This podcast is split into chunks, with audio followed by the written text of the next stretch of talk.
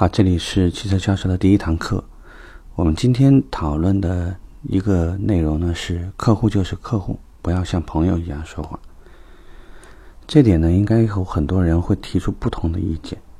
说既然说我们要和客户拉近关系，我们要跟客户建立很好的这个沟通基础，要让客户在舒适区，为什么不可以像朋友那样说话呢？其实不一样。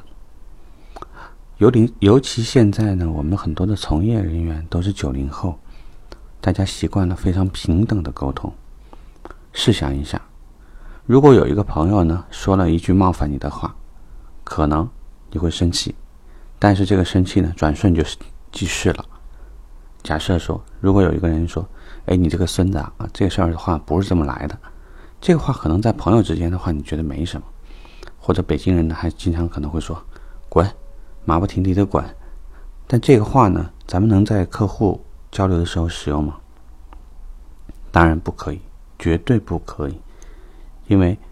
你有你的职业形象，你有你的职业素养，所以和客户在一起交道，永远最基础的一件事情，最基本的职职业素养，普通所应该使用的职业的语言，先生您好，谢谢，这个事情呢。我会尽快处理，类似于给您办理这个事情需要两分钟的时间，请您耐心等待，我会尽快回来。办完这件事情，按照我的经验，我们需要十天的时间，在这中间我还会持续保持与您的联系，等等等等。你只有使用非常职业的这个形象，才能够在客户心中形成一个非常固定的样子，不可能咱们像朋友一样。合则分，这个不则不合则离，因为我们和客户呢，除了销售时期我们需要展现出来的对于客户利益、对于客户服务，包括呢对于客户的关怀以外，客户购车以后，我们还需要很长时间的去维系。那这个时候，如果说客户购车以后，我们由于和客户已经形成了一个他对于我们服务，对于我们。这个未来的时候呢，所需要提供的这些答疑的一些需求，我们渐渐的把这种关系由一个客户和销售顾问的关系转变成了一半朋友，这个一半是这个专业的某一个行业的这样的一个工作人员的一个角度。当然说，对于客户还会记得时常的给你去介绍一些朋友什么的，还是会有些帮助。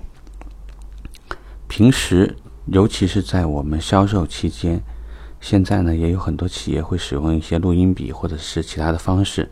进行销售过程的管控。所以，客户就是客户，千万别拿客户当朋友。